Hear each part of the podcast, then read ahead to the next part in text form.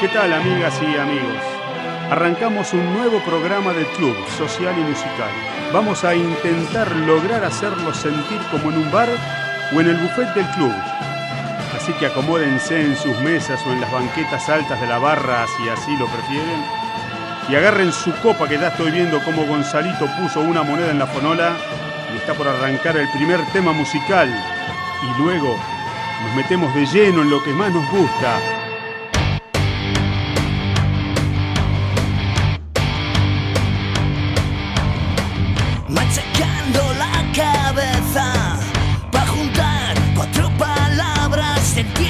me ha escapado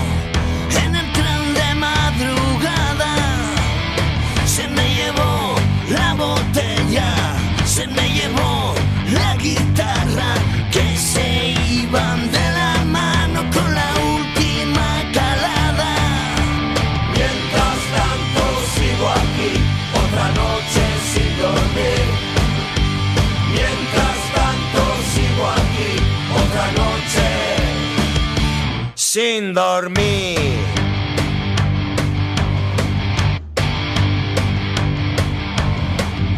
mí me busca la pasma por haber cantado a pelo y hacer que en plena mañana las nubes toquen el suelo. No me muerde la conciencia porque yo he nacido así. Bebo, y desafino son maneras de vivir. Mientras tanto sigo aquí, otra noche sin dormir. Mientras tanto sigo aquí, otra noche sin dormir.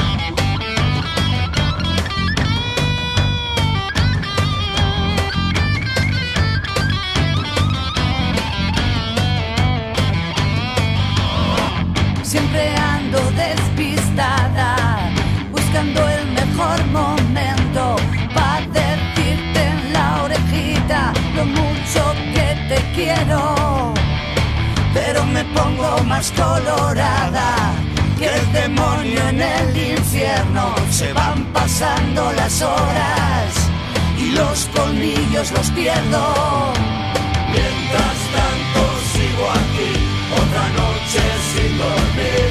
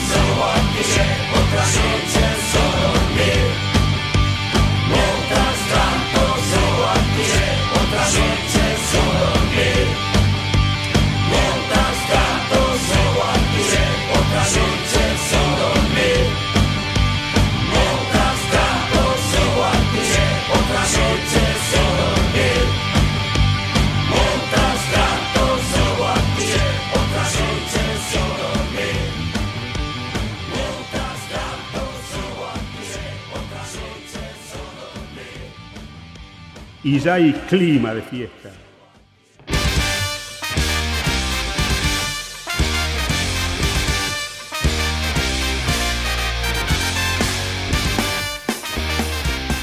Arranca el Club Social y Musical de la Vieja Escuela otro jueves que nos juntamos a hacer este hermoso programa como hace 10 años en esta radio que está cumpliendo en breve 11 años Radio de Salón. Lobito, Doc, ¿cómo andan? Hola amigos, ¿todo tranquilo? ¿Cómo va eso? Qué lindo otro jueves acá, boludo. Aparte eh, de, lo lindo de volver a juntarse es poder estar insultando, que no podemos hacerlo esto en vivo porque cada vez están más lindas las tardes. Y eran esas tardes en la cual ibas a la terraza de la radio o de Kosovo y podías sentarte y charlar y uno tenía más ganas de, de estar charlando y sentado relajado, ¿no? Cambia, lo del clima es tremendo como cambia el humor y las ganas de hacer cosas, ¿o no? 100% de acuerdo. De hecho, hablamos muchas veces eh, que hay, había momentos donde teníamos más ganas de hacer, entre comillas, la preproducción, esa mentira que decíamos, eh, y estar ahí abajo tranqui, tomando algo que después tener que subir y ponerle un poco de estructura, todo, ¿viste? Y pasa eso también. Veo que cuando la cuarentena era pleno invierno, bueno, estábamos encerrados, pero todo bien. Hoy ya, viste, me mandó un mensaje un chabón, che, vamos un rato a la plaza, viste que se puede, Y yo sí. qué sé, claro, o sea, hace 28 grados, es mucho más difícil quedarse guardado y te dan más ganas de activar. Pero bueno, Se- igual de a que- poquito ya se están liberando las cosas. Se, se puede, dice el guaso. El señor respeto. ¿No se puede? Yo- ¿No se puede, amigo? A mí me No, pareció sí, que Alberto dijo que Ahora no, se- bueno. Ahora, bueno, pero ponele que ahora se puede, pero digamos, vamos a blanquearla, ¿no? Menos No, de pero 10 y estoy pidiendo yo, ¿eh? Yo en un momento lo pensé, eh, si nos vamos a comer un encierro dentro de todo lo malo, lo bueno es que te encerrás de última en, un, en una época del año que tampoco podías hacer muchas cosas a la noche. Digo, cuando habilitaron lo de los runners hacía frío, Claro. eh, a las 6 de la tarde era de noche, entonces de última, ahora tenemos la esperanza que en el verano y buen clima poder salir. Europa se comió el pleno verano adentro. Sí. Sí, sí, no, ni hablar, ni hablar. Eh, no sé, igual, ¿viste? Uno cree que en el verano vamos a poder salir, pero no sé, no sé, vamos a ver. Y, y cómo son las cosas, ¿no? Cómo nos acostumbramos a... Bueno, o sea, a mí me hubiese gustado nacer en un lugar que tenga el Mediterráneo enfrente, ¿no? Porque nosotros hablamos de salir y estamos diciendo ir a la placita de flores a oler cómo fuman y ver que vengan tres fisuras a intentar afanarte y eso lo re disfrutamos. Ahora, Obvio. vivís en, vivís en Francia y te vas a la playa de Niza y cómo, con qué Sí, poco nos conformamos, ¿no? Si, si vamos al caso, el mismo río que tenemos nosotros lo tiene el país enfrente y su Sí. capital la usa como playa, ¿entendés? Nosotros Sí, acá no podemos usarla como una playa. Imagínate que si no tendríamos eh, capital toda bordeando el río, mismo hasta yo, Quilmes, digo, mis viejos llegaron a meterse, mis abuelos ni que hablar, mis abuelos se pasaban todo el verano en el río metidos como Y si bueno, fuese pero, pero nos vamos, pero somos tan cabeza de termo que disfrutamos más comer un sanchito de bondiola mirando la basura que flota ahí en la orilla y viendo a ver si pescó o no. El, No, no, no, no. El No, pescador no tenemos de- opción, pero no tenemos opción, no es una decisión nuestra, no, no hay opción. Si estuviese de otra No. manera el, el río, uno se metería. Yo me acuerdo cuando era chiquito y María Julia dijo que en mil días iba a limpiar el riachuelo. Me acuerdo de, haber claro. sentado- de haberme sentado con mi mamá, departamento toda la vida en Avellaneda, tres cuadras de riachuelo, eh, y a charlar de cómo serían nuestras vidas cuando vivamos a tres cuadras de, de Hawái. Porque Mm. era, yo le creía a María, porque si María Julia Alzogaray hacía eso, de repente yo tenía un departamento a tres cuadras del, del- del río hermoso en el cual teóricamente uno iba a poder tirarse y iba a haber playa. Y, Y me pero hubiese cambiado muchísimo. lo- los que compraron ahí el, y viste el edificio, Sí, no sé, sí. la gente que nos Sí, está abajo escuchando. del puente de Perredón. Ese, el edificio de Puente Porredón, que es. Que, o sea, ese edificio era la torre de Tinelli, donde vive Tinelli. O sea, era ese. Con olor a el- mierda. Era eso que- con olor a por- mierda. claro, bueno, pero ibas a tener eh, más que Puerto Madero ahí abajo, ¿viste? Y ahora anda a bajar a las 9 de la noche porque te, te quedaste sin aceite. Olvidate. Ese, ese edificio, se ven muchas his- subhistorias de ese edificio que no quieren enterarse, sobre todo vos, Doc. Eh, el que tenía balcón al, al río se tiraba desde el balcón. E- ese, era el, ese era el punto. Y la, y la fábrica, y el tenés, aparte de tipo Mónaco, porque estaba el- está el bingo ahí, a dos cuadras, Claro, el Claro. Avellaneda, Mónaco, Teatro y- colonial. el Teatro Colonial, show, Broadway, claro, Broadway. claro. Era todo, era todo ahí. Y había que hacer garcha la fábrica de harina que está ahí abajo del puente, porque no, podemos tener una fábrica de harina en el medio de, de Honolulu, pero no, Claro. pero no, No. pasa nada. aparte, Lo yo que sabes que me imagino, me imagino, viste, que siempre está el que cree que es un visionario de la jugada y que venga y te diga, escúchame, ¿sabes cómo la aposta? La aposta ahora tenés que comprar de pozo cuatro departamentos en este edificio. Sí, claro, el, riachuelo está limpio y después cuando lo venda te agarrás el doble, el triple de lo que sale no. Y se lo compró y ahí está, todavía no lo puede alquilar. Bueno, pero también alguna vez se le hicieron a alguno en Puerto Madero y el que compró la pegó. ¿eh? A mí me gusta el que apuesta. El que No, apu- bueno, yo banco. Porque, digo, si a vos te la. Cuando ya es como el Bitcoin. Yo tuve un tipo que venía a las 6 de la mañana en un programa de radio que, que yo operaba eh, y, y venía a hablarnos de Bitcoin. Y estaba 40 dólares es el Bitcoin. Y le decíamos que era un pelotudo. Y el Sí, pibe lo crucé años después y me dijo, no, mira, yo me enteré con el Bitcoin a 8 dólares. Él. Y así todo, compré todo. Él hoy vive de eso y da, da cursos y cátedra. Pero él la vio con mucho tiempo y así todo. No es que compró un millón de dólares. Al Me dice, es más, él hacía aplicaciones de billeteras electrónicas. Estamos hablando hace 10 años, que nadie suponía. Y para que la gente se descargue la billetera electrónica, él don- te regalaba un Bitcoin. Uf. No es que era una aplicación paga, era una aplicación que te pagaban. Claro, porque él, él quería que descarguen su aplicación. Entonces, Claro.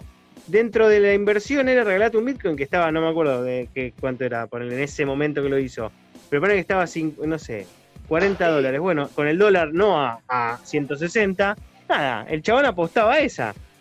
Y bueno, yo no la vi, no la vi. Y cada vez que se iba a comprar, cada vez está más caro y nunca, y siempre va a subir, pero bueno, hay que verla antes, viejo. Bueno, Y bueno, es como el que, no sé, el que fabricaba rociadores, ponele. ¿Cuánto vendía antes de la pandemia y cuánto vende ahora? Eh, obvio, obvio. Pero esa le cayó de la galera. Esa no estaba Sí. esperando que cayó una O le, ca- o, le, o le cayó la galera o había, por ejemplo, un capítulo de simuladores que eh, vino una, una tanda de 20.000 containers del Loco López, el que le crecía el pelo. Eh. Sí. Y, y, Y salía y bueno, a, pedir a la gente que va Claro, a lugar y salía- hola, ¿tenés el claro. Loco López? No, No, no, no, perdón. no, lo Ah, compro. y después terminó comprándoles en todas las jugueterías y bueno, o sea, así que la pandemia puede ser una jugada de los simuladores también, ojo, ¿eh? Ojota. Bueno, hablando de simuladores, lo dice justamente un doctor que no está encontrando la vacuna, ya se tomaron su tiempo. Vamos a ir a, vamos a ir a una pequeña tanda y en instantes vamos a estar con Jaime Santamarina, Santa María, perdón, y con Hernán Cortés desde Colombia, que nos van a ayudar a pensar algunos problemas sociales que unen Latinoamérica. Tanda y seguimos. Bueno, Martín no está ahí, pero vamos a hacer una cortita. ¿Hacemos una cortita? Dale, dale, sí, sí, sí, sí. sí. Bloque dedicado a Julio Flores. En este, en este momento, todos los del programa, Martín, el Lobo, el Doc, todos los que participan, Nacho, Coco, todos los que participan del Club Social y Musical de la Vieja Escuela, le vamos a dedicar a Julio Flores, que está saliendo perfectamente de la operación, unos cuantos temas musicales para que levante el ánimo, para que mueva esa cadera y baile con la doña. Vamos, DJ Flores.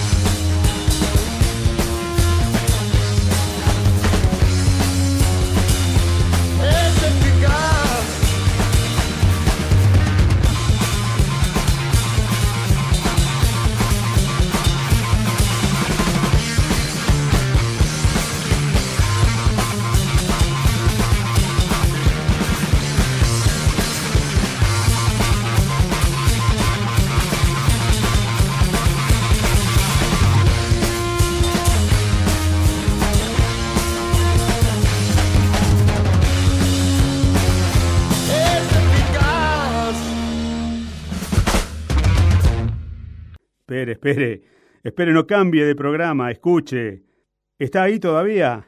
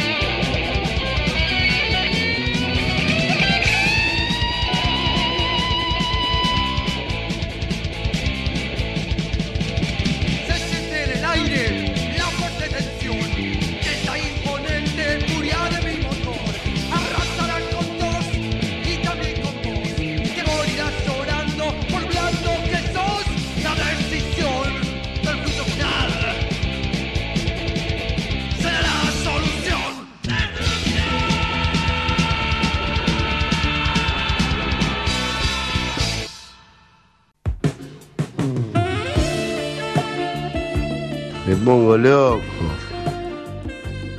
Me pongo hecho un fuego. Me dicen antorcha en vez de Diego. Club Social y Musical de la Vieja Cuela. Jueves, 19.30 horas, por Radio de Salón.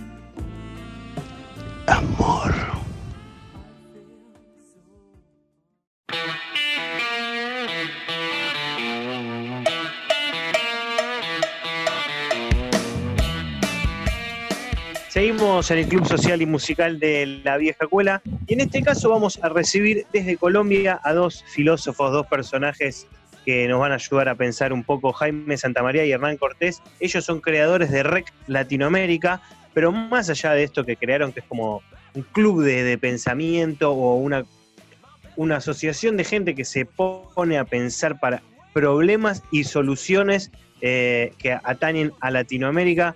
Son gente que nos van a tratar de ayudar a pensar un poquito mejor la, problemática latinoamericana y sobre todo soluciones, porque la gracia de estos filósofos, pensadores, es que van en el, al otro pasito que es tratar de solucionar.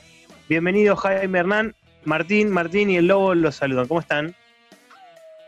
Muchas gracias por la invitación. Este, y para nosotros es un gusto poder compartir con ustedes y poder charlar un rato sobre lo que más nos gusta, que es nuestra región, nuestra eh, donde vivimos, de donde tratamos de pensar y de donde tratamos de hacernos las preguntas. Hola, sí, muchas gracias por la invitación. Eh, es un gusto estar construyendo desde el sur global y nada, pues echémonos una conversada para pensar todos juntos. ¿Dónde están ahora ustedes exactamente? Yo pues, estoy en Bogotá y, y Jaime, Jaime está en Barranquilla, en el Caribe. Me gusta el concepto de echémonos una pensada. Es un lindo concepto eh, para proponerse ahora que estamos todos aislados y, y quizás hay que conectarse de otra manera. Sí, sí, es justo como la, la, forma en la que nosotros lo pensamos, digamos, como sentémonos un poco a pensar, a imaginar, a construir, a conversar, que fue la manera en la que nosotros hicimos nuestros pregrados en filosofía, ¿no? Y, claro. y lo hacemos hoy en nuestro doctorado y todo, digamos, y, como echémonos una pensada juntos. ¿Y cómo arranca? ¿Cuál es el puntapié inicial de una pensada? Porque nosotros hablamos mucho con bandas que dicen, algunos componen primero la música, otros arrancan con, con la melodía o con la letra, un puntapié inicial en fútbol, hay que hacer un sorteo. O sea, ¿cómo se comienza? ¿Cómo se echa una pensada? ¿Quién tiene la primera pelota? Bueno, yo creo que, que, tiene que haber una pregunta, un problema, una situación que, que, se impone y lo principal, al menos en red, es que tratamos de sacar ese ejercicio, la, la pensada, la echada de la pensada del contexto universitario más tradicional y formal. Un poco lo que vimos hace cuatro años cuando empezamos a pensar en REC fue que la universidad tradicional era, nos ponía muchos límites para poder pensar en, en un sentido que, que, se vinculase con las realidades más inmediatas nuestras, con las realidades de pobreza, con las realidades de exclusión de nuestras ciudades, y nos obligaba a escribir de un modo muy academicista que, que no nos dejaba dialogar con, con las demás personas.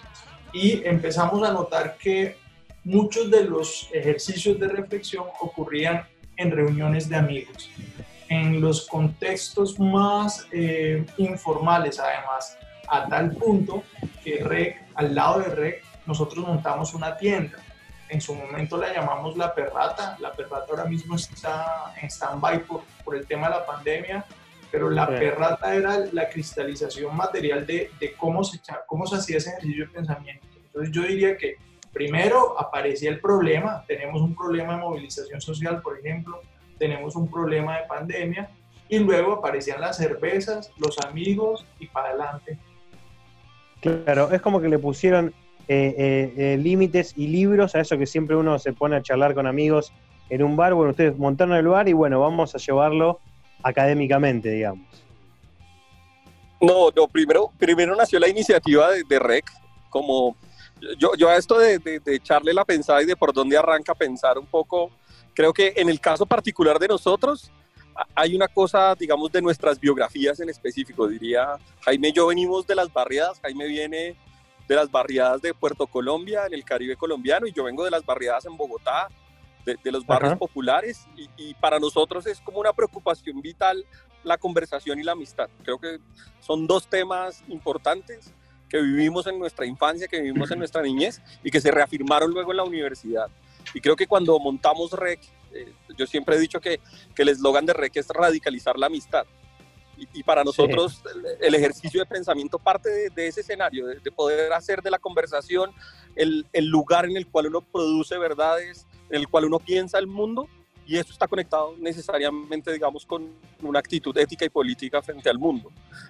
Entonces, nosotros montamos REC un poco como reacios con la universidad y luego de eso eh, montamos La Perrata, que era el espacio donde se concretaba esa radicalización de la amistad de la que les hablo. Claro.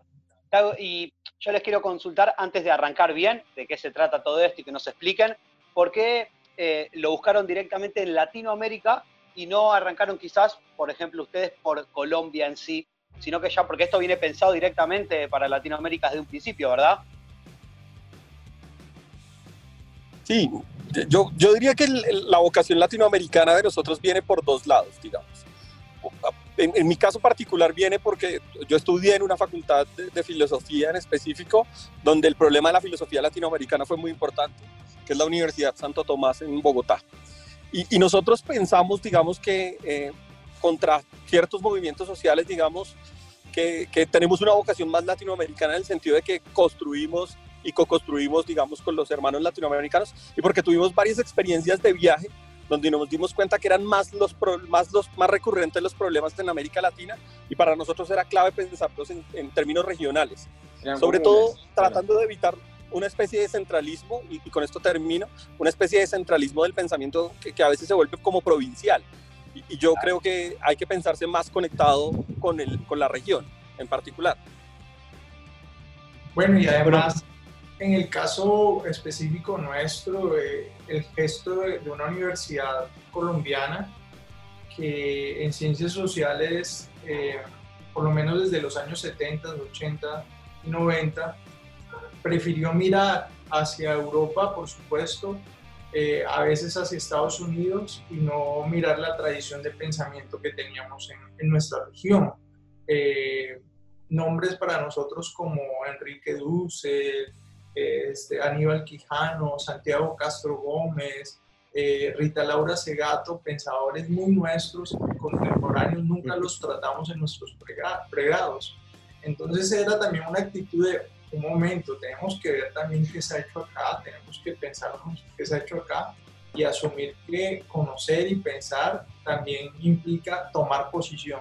Y tomemos posición un poco porque este, este rollo, a propósito de la muerte de, de alguien como Kino en estos días, este rollo del- de cierto eurocentrismo que aparece renovado una y otra vez, una y otra vez, eh, pues toca hacerle de algún modo, resta, restarle, mitigarle de algún modo a ese movimiento, a esa lógica, y apostarle por un movimiento que nos pensáramos eh, a nivel de- del continente. Y eso se junta además con, una movida académica que apareció por allá en, el 2000, que es el grupo Modernidad este, y de colonialidad, que lideraron pensadores como Santiago Castro Gómez, Enrique Dussel, y que se anudaba también al proyecto de lo que, de lo que algunos llaman la, la década ganada, en el cual aparecieron gobiernos alternativos en toda América Latina, ¿no? en Venezuela, en Bolivia, en Ecuador, este, en Brasil, en Argentina, Uruguay. Uruguay, por supuesto. de alguna manera lo que están buscando, digo, porque también es- esta radicalización de la amistad y de pensar realmente fuera de los límites de, de una universidad que toma patrones europeos por cómo, por cómo lo describen, también la idea es un poco como la filosofía clásica, buscaba, no sé, vemos los clásicos de Platón y un banquete era un lugar donde se juntaban los filósofos a, a escabiar, a comer, a drogarse, a coger y a pensar sobre todo, y dialogar y construir desde ahí. Y creo que lo que dicen ustedes es, es muy preciso porque no es que hay que dejar los libros europeos o, o norteamericanos, sino que hay que construir modelos propios para poder pensar los problemas que son propios. Y ahora que podemos quizás arrancar a hablar un poco también de- del impacto de una pandemia, que es, es muy, muy reciente también para pensar, pero no es lo mismo una pandemia en una sociedad como la europea, en una como la asiática, en una como la anglosajona y en una como la latinoamericana. Tenemos características demográficas muy distintas. Parece que es muy necesario que haya un grupo que, de, de interdisciplina que se dedique a pensarlo y analizarlo, porque no podemos importar más modelos de afuera para estas cosas. Completamente de acuerdo. Eh, yo debo confesar algo eh, y es que lo, lo he vivido en carne propia. Eh, como ya les contó Hernán, yo vivo actualmente en Barranquilla, uno de los epicentros de la pandemia, y mi mamá murió el, el 7 de julio de COVID. Eh, en un momento en que el sistema de salud estaba colapsado, en un momento en el cual las formas de medición las importaron desde lo que estaba pasando en Madrid y eh, en Bérgamo, en Italia. Es decir, lo que acabas de decir es, importamos todo, más o menos cómo se mueve el virus allá, con los sistemas de salud de allá y hacemos predicciones para Latinoamérica. Que eso es Eh, una, para- es una muestra, perdón, pero es una muestra completamente sesgada para quien habla de metodología. Tomar, eh, tomar un problema de una manera con, con indicadores de otra calidad es como comparar, eh, no sé, frutas con extraterrestres, que quizás es lo mismo. Completamente. Y, y- y rápidamente entonces aparecen indicadores en, en una lógica de hecho neoliberal de administración de los recursos públicos además, donde se decían tenemos tantos respiradores, tenemos tantas camas UCI y tenemos que enfrentar el problema de cierto modo.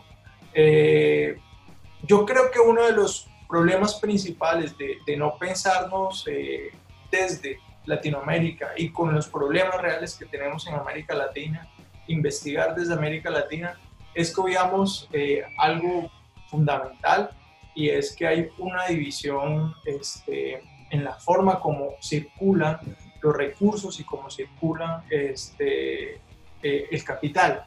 Eh, solo para, para, para, dar un ejemplo, este, en, la, en lo que va a ser la distribución de la vacuna, no vamos a tener el mismo acceso países latinoamericanos, a los países que llamamos del primer mundo o del norte global. Este, y no van a tener el mismo acceso de salud. Eh, Lo digo acá, qué pena que use mi ejemplo tan, tan palmario, pero pues es mi mamá. Yo no podía llevar a mi mamá a una clínica prepagada. Eh, es decir, el, el, acceso al sistema de salud ya es un problema acá. Y no es un problema, por ejemplo, en un país como, por ejemplo, no sé, el norte de Europa, Dinamarca, Noruega, Suiza, donde pareciese que los derechos están garantizados. O cuando aparece... Jaime, Ajá. te quería preguntar esto que estás diciendo, que vos decís que importaron el- el- el- las soluciones o el problema en ese momento de Bérgamo o de Madrid y lo llevaron a, Colombia o a Argentina o a Latinoamérica. ¿En qué fue lo que a vos, particularmente con, este, con esta mala noticia que contás, te, crees que te influyó? Digo, e- esto de que vos no tenías una clínica como allá se contaba, bueno, tenemos que ver dónde camas y, y llevarlos ahí. Cuando lo llevaban este método a Colombia, vos no lo tenías. ¿Dónde fue que realmente, más allá de lo que se decía, realmente te influyó a vos? Bueno, lo que más me, me impactó y además me, me molestó pues vitalmente en mi historia es que en el momento en que se tenía que declarar la alerta roja, por ejemplo, en una ciudad como Barranquilla, no se declara de acuerdo a ciertos parámetros eh, internacionales donde se tenía que Ajá. cumplir el 85%, el 90% de ocupación de camas, de acuerdo a cómo ocurría, eh, como ocurrió en Nueva York, como ocurrió en Madrid o como ocurrió en Bérgamo. Acá, ya lo dicen los expertos, había que declarar la alerta roja más o menos en el 65 el 70% de ocupación, porque las capacidades médicas, eh, las capacidades de edificio no solo tienen que ver con tener un número de ventiladores o tener un número de camas, Sí, exacto, sino que también depende de toda una infraestructura que no tenemos. Y no es para decir entonces estamos atrasados o estamos adelantados, pero es un contexto completamente diferente a los parámetros de calidad, de salud y de prestación de, de, de servicios sociales a nivel internacional. Sí, Y de reacción, ¿no? Y, y Sí. de reacción, me imagino. Porque Por vos estás al supuesto. 85%, te colapsa todo, tenés la reacción y el poder económico para construir eh, un lugar para llevar a los enfermos. Y en Latinoamérica no es así, no lleva el mismo tiempo de reacción o de, de poder económico. Por ejemplo, Y de tolerancia, Ah, perdón, eh, pero de tolerancia también, digo, porque acá también en Latinoamérica no tenemos la espalda que tiene el primer mundo Claro. para financiar que el mundo se pare. Porque también lo que estamos viendo es que el mundo se paró. Se le cayó el PBI a todos los países, salvo al dueño de Zoom y alguno más. Entonces, digo, el mundo también se da cuenta que no puede sostener esto. Y hay quienes, los países del primer mundo, por supuesto, tienen más espalda, tienen una, demografía, una política demográfica completamente controlada, donde no hay eh, un crecimiento de la población que, hace que los recursos y los servicios sociales no den abasto. Sí, por, darles un ejemplo, no, es, el, no es el caso mío, eh, el de mi mamá. Mi mamá afortunadamente tenía un, un seguro social, eh, el más, digamos, el, el mínimo que puede tener cualquier trabajador. No es el, la- el servicio de salud prepagado, pero por ejemplo, amigos en Perú, el mismo drama mío, y en Ecuador también, el mismo drama mío, se muere mamá, se muere papá, y ahora tiene una deuda además. Claro. Terrible, terrible. O sea, es estos contextos de, de Latinoamérica que creo que dan cuenta de que hay algo que, que no puede seguir operando según eh, eh, importación de, de paradigmas, importación de análisis de datos, importación de paradigmas de calidad, de administración de recursos públicos. Y cierro con esto. Yo creo que la pandemia, eh, este, y lo escribí en, varios, en varias columnas de opinión, un poco siguiendo las reflexiones que hace alguien como Judith Butler, por supuesto, creo que lo decía Martín, creo. También leemos, por supuesto, a, a- a los, a la gente que sigue en el primer mundo y en Europa, por supuesto, no somos cerrados en nada de eso. Pero sí queremos pensar desde acá, con los pies puestos acá. Eh, y lo que ha hecho la pandemia, y lo hemos sentido, es que sí ha, ha radicalizado la brecha entre una distribución social donde los ricos pueden soportar, soportar más, es decir, como creo que lo decía Martín, tener más espalda y los pobres tener más el golpe eh, que produce un- una crisis como esta. Yo, yo quisiera agregar algo ahí. Es Sí, que sí, creo que lo, lo- lo que sucede en América Latina es que la pandemia habita dentro de otra pandemia. Es decir, la, la pandemia del COVID habita sobre la pandemia de la desigualdad. Entonces, claro, Colombia, en el caso particular de Colombia, con una neoliberalización de su sistema de salud desde los 90, en los cuales si no tienes acceso, digamos, a un trabajo estable, pues no tienes acceso a la salud, y con un sistema tremendamente precario en relación con el subsidio público de las instituciones y con lo más horroroso que tiene el, sistema de salud colombiano, con una privatización absoluta de quienes prestan el servicio de salud. Es decir, cuando Claro. Jaime decía yo no puedo llevar a mi mamá a una clínica prepaga, es porque no hay suficientes recursos, porque además la prestación del servicio de salud es absolutamente cara e inaccesible para la mayoría de la población. En un país donde la desigualdad tiene unos, eh, unas cifras escandalosas, ¿no? Y si a eso le sumamos la, la imposibilidad de trabajar, de frenar la economía y de que las pequeñas empresas empiecen a perder, digamos, la- las condiciones con las cuales crean su riqueza, pues ha sido, digamos, eh, habitar la pandemia del COVID habita dentro de otra pandemia en específico, que es la pandemia de la desigualdad en América Latina. Y eso solo lo sabemos nosotros, digamos. Creo que los pensadores europeos ah, están empezando a descubrirlo, ¿no? Porque ya, ya lo vieron en España, en Estados Unidos, y, y lo están viendo en algunos países como Francia y Alemania, donde también hay una división terrible y donde también la desigualdad ha sido una cosa escandalosa que hay que pensar con mucho mayor cuidado. Tendría que agregar esas dos cosas. No, Bueno. sí, y uno, uno creería, perdón, eh, un- una, un sí. cierrecito. Eh, no, no, que cuando arrancó la pandemia y que hemos hablado mucho nosotros con distinta gente de acá y de otros países, que quizás teníamos eh, la, la esperanza de que se decía quizás esto nos saca mejores y todo, y quizás esto de salir mejores podría venir de más de arriba y pensar que si uno, si bien el país no tiene un sistema de salud eh, público, en una pandemia y bajo esta desigualdad que hay, se podrían haber empezado a hacer algunas cosas que no sean específicamente privadas solamente. Después de la pandemia, de última se volvería a charlar, pero mientras estamos pasando por algo así en todo el mundo, abrir un poco las clínicas y los hospitales para que la gente que quizás no tenga los recursos o el, el plan de salud para llegar, pudiera igual, por ejemplo, ir a una clínica o tener su cama para poder ser atendido.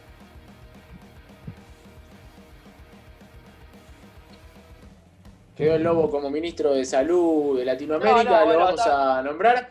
Pero bueno, lo que pasa es lo que también pasaba cuando ibas al colegio y le proponías eso al profesor, decir, che, pasame la prueba para un par de semanas y saltaba y dice, yo ya estudié, saltaba el que se sentaba adelante.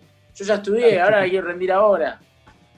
Y la pandemia muestra más la, la miseria que la solidaridad, porque es un estado de supervivencia. Hay otro punto Bueno. que me parece, no sé, creo que, bueno, si, me permiten, y solo lo menciono y si podemos seguir como, como dialogando, no sé cómo lo ven ustedes, pero hay otro punto que creo que la pandemia también ha propiciado o ha facilitado, y es la radicalización de las formas de excepción, de los, podríamos llamar de un modo bastante general, de los estados de sitio, de las formas de estados de excepción en diferentes partes de América Latina. Creo que los casos más fuertes son Brasil, Colombia, no conozco en Argentina, pero las medidas policiales se aumentaron. Claro. Eh, Acá la policía el hizo gobierno- paro. Mm.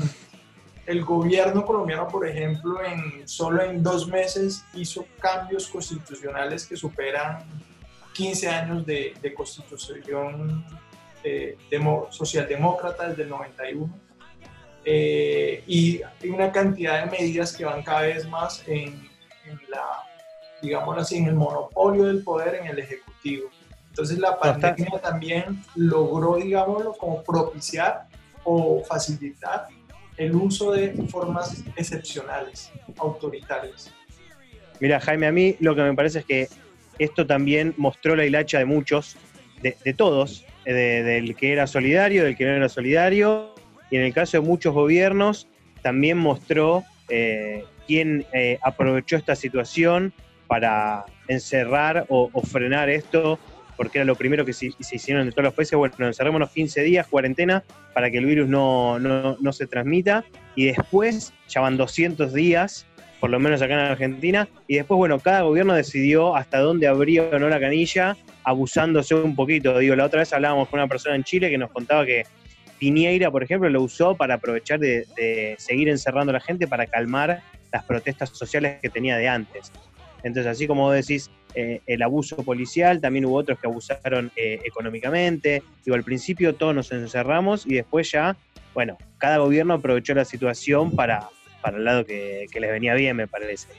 Pero bueno, estamos con, con Jaime Santamaría y Hernán Cortés, ellos son pensadores, filósofos colombianos, y ellos presentaron un trabajo muy interesante sobre la problemática en Latinoamérica y, y des- desglosan cuatro puntos. Uno es la desigualdad, el otro es el patriarcado y el otro, el, problema el otro es el problema del territorio. Y hay uno que me gustaría ahondar en esto simplemente porque no tenemos tiempo para hablar de los cuatro, pero me gustaría quedarme en el cuarto punto que es la cuestión racial. Eh, me gustaría escucharlos, tanto a Jaime como, como a Hernán, contarnos por qué marcan este, este punto de la cuestión racial, sobre todo ahora que se viene el, ante, el antes llamado Día de la Raza. Eh, me gustaría mucho saber la opinión de, de ustedes sobre ese tema de, ra- de raza acá en, en Latinoamérica. Día de la convivencia en la diversidad. Hernán, Jaime ¿quieres o? Hernán, el que quiera.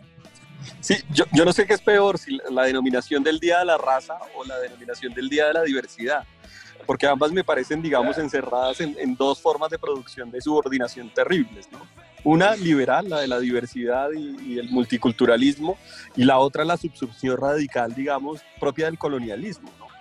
Entonces, yo, yo creo que nosotros estamos inspirados, en- y Jaime lo decía bien al principio, en las reflexiones del grupo Modernidad Colonialidad, reflexiones de, de Aníbal Quijano, por ejemplo, o de Santiago Castro Gómez, o de la Sí. misma Rita Segato, de Catherine Walsh, de, de- de todos estos pensadores, incluso eh, Walter Miñolo y demás, que, que han, han dicho algo que, que- que, eh, Rodolfo Kusch, inspirados, por ejemplo, en la filosofía de Rodolfo Kusch, han dicho algo que a mí me parece sumamente elemental, pero en su, en su particularidad eh, tan sencilla, es tan potente, y es que la, la subordinación creada tras la relación, digamos, entre la modernidad y la colonialidad, pues genera, digamos, una serie de exclusiones que se montan sobre una división, digamos, casi que biológica de, de la experiencia humana y de la relación humana, ¿no?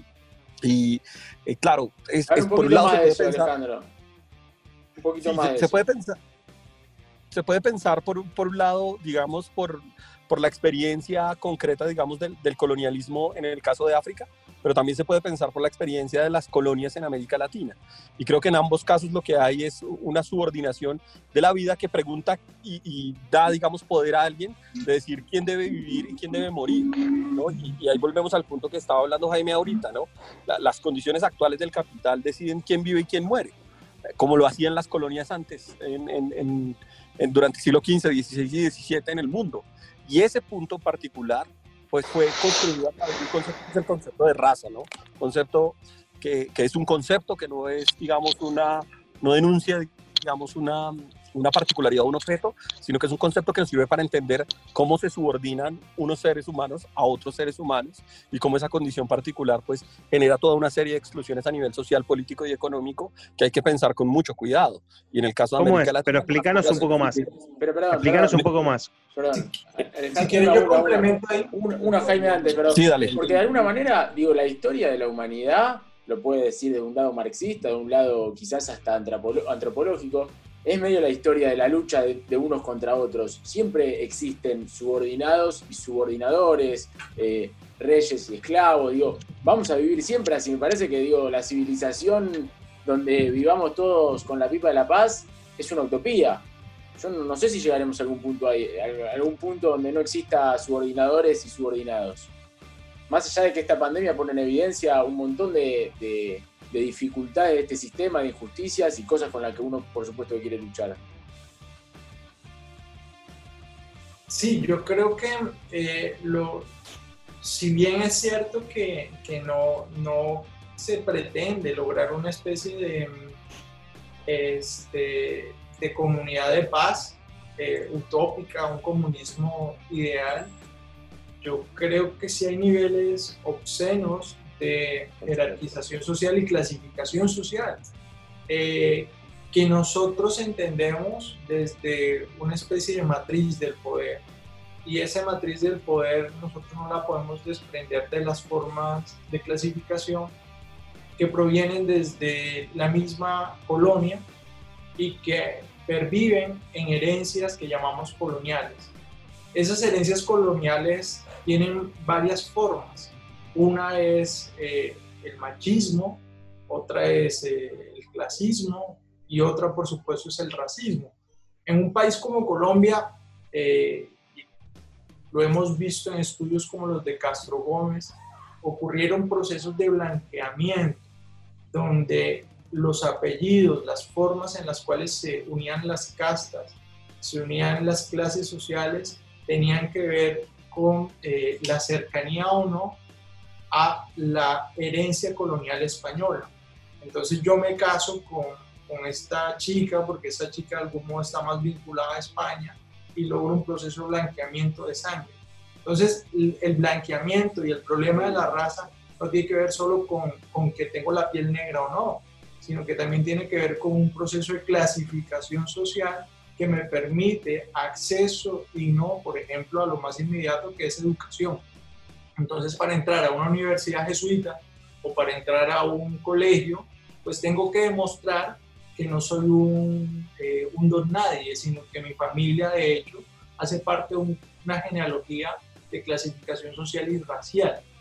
En el caso de Colombia, esto pervive a tal punto Ujú. que la matriz del poder político se puede explicar por básicamente 25 máximo 30 familias que han ostentado el poder desde la colonia.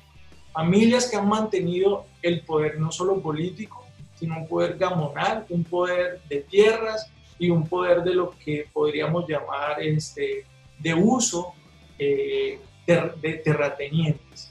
Entonces, eh, hablar de que, de que hay un problema de raza no nos vincula inmediatamente, y eso es algo que, que nos criticaban el otro día, pero ustedes no están hablando de negros.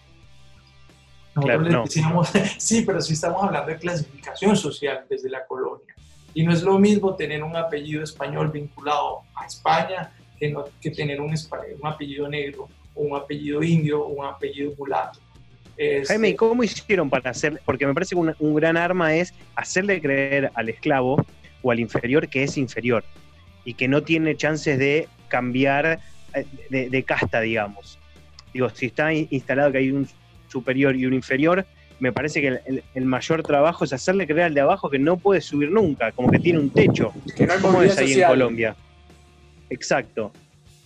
Bueno, que no puede subir, pero al mismo tiempo le mete el deseo de que tiene que ser como, o parecerse a, ser una copia Claro. de él. Entonces siempre está el deseo de yo quiero ser como, de yo quiero parecerme a, y todas las formas de, la, de las copias que, que ocurren en, la, en, la- en el mundo postcolonial. Eh, yo no me acuerdo, Hernán el otro día me hablaba de, de un trabajo de Verónica Gago, que en Buenos Aires hay una especie de gran comercio que solo eh, vive de, de la falsificación, de la copia. este, salada. de- la salada. sí. La salada, Eh, sí.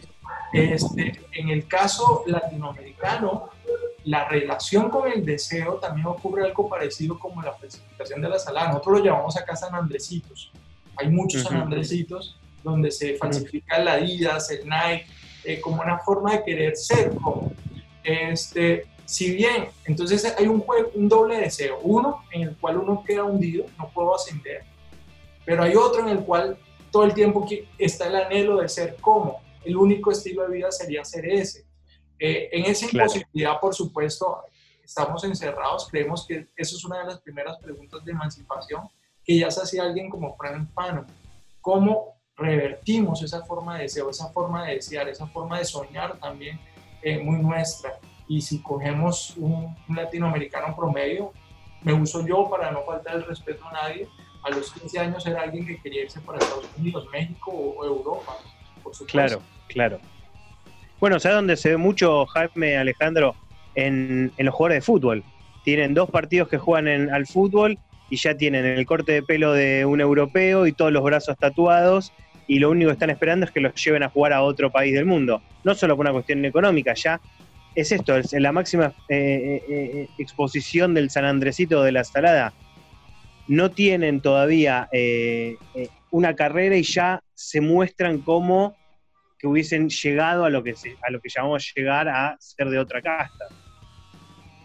Sí, yo, yo, yo creería ahí, tratando de un poco de, de- de pensar esa, esa relación específica que se abre, so- sobre todo como esa pregunta, ¿cómo hace aquel subalterno para ser subalterno y para hacer su voluntad, su deseo, sus ganas de ser, digamos, y demostrarse como tal?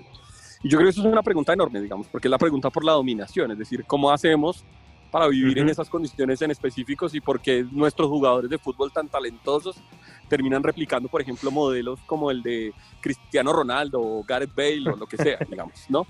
Y, y- y Al tercer el caso, partido. digamos, sí, en el caso particular, por ejemplo, de Colombia, el caso de James Rodríguez James. es muy representativo, ¿no? Es como Juan eh, ¿eh? esta... Pero, pero hay un problema filosófico ahí de fondo muy interesante, que es el problema de, de- de la representación y de la, de la copia, de la imagen, de la autenticidad, ¿no?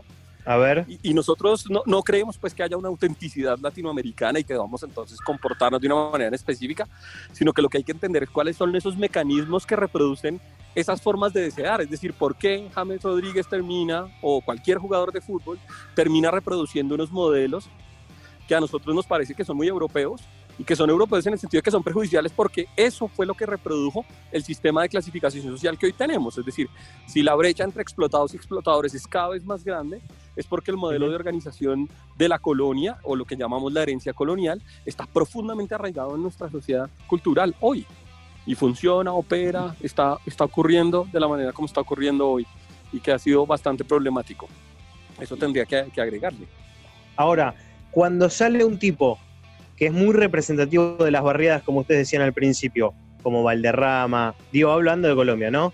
Que es bien el estilo eh, eh, popular colombiano, un eh, o incluso en la música, que no solo todos quieren la música electrónica europea, sino cuando sale, la gente está muy identificada y lo siente muy orgulloso. Digo, acá también hay casos, ejemplos así. Pero digo, cuando son un tipo como Valderrama, que no es el- el- el modelo europeo, pasa a ser una bandera muy grande también. Digo, el pueblo quiere también tener un representante de los suyos, digamos. Eh, Sí, dale Jaime, dale, dale, dale, dale. Esperen, pero no lo contesten ahora. Vamos a una tanda y después me contesten.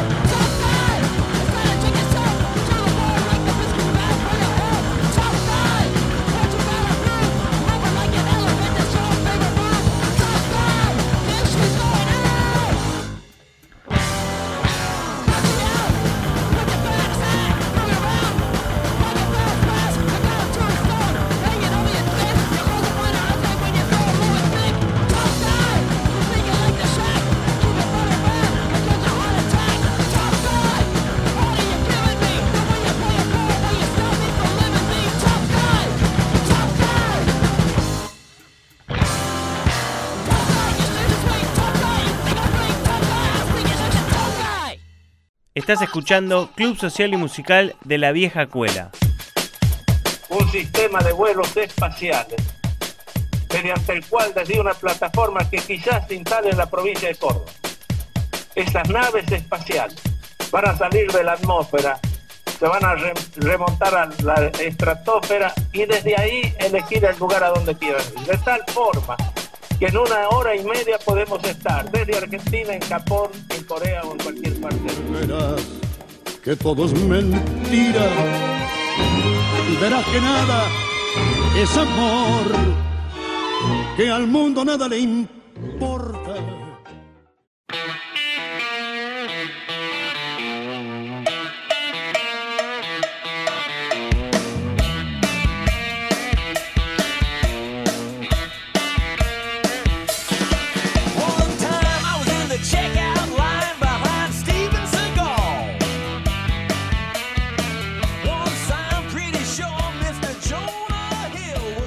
Seguimos en la vieja escuela y bueno, nos había quedado pendiente la respuesta de, del fútbol y de, este orgullo que era quizás vamos a jugadores representantes populares. Es llamativo el caso del fútbol porque pues muchos de, de esos futbolistas, de esas estrellas, de hecho, vienen de, de- de la comuna, vienen del barrio, vienen de contextos bien, bien empobrecidos. Eh, algunos en Colombia, de hecho, son de raza negra, es decir, profundamente ex- excluidos, eh, históricamente segregados, que han tenido cerrados un poco eh, contextos y el fútbol eh, llega como la única oportunidad de ascenso social para muchos, llega como la única posibilidad de, de poder ser de otro modo. En el caso mío, por ejemplo, eh, yo crecí en el mismo barrio de Carlos Vaca, por ejemplo, en Puerto Colombia. De nueve, Eh, somos más o menos contemporáneos, no, no, no voy a decir que, que éramos amigos, porque de hecho éramos como de barrios opuestos. y ahí los barrios siempre tienen confrontación, pero, pero Carlos, por ejemplo, viene de un, de un contexto muy empobrecido y, hoy en día se supone que es el representante de Puerto Colombia ante el, ante el mundo, muchas cosas que aprecian ahí. Te hago una pregunta, Jaime, ya que hablaste, porque el grupo REC, ya que hablamos del 12 de octubre y sus particulares nombramientos, ¿cómo lo llamarían a este día de un, que se cumple un aniversario de la llegada de Colón al continente? Puede hablar tanto de colonización, de diversidad, de poderío, subordinación. Porque de alguna manera también, digo, cuando vamos a meternos un poco en filosofía, pero Nietzsche cuando habla de la genealogía de la moral y explica la evolución de las sociedades, dice que a medida que se va evolucionando se va sintiendo un, un compromiso de, de- de pagar sus deudas, eso genera una culpa y las sociedades cada vez generan más préstamos eh, económicos y sociales para que la población se sienta subordinada.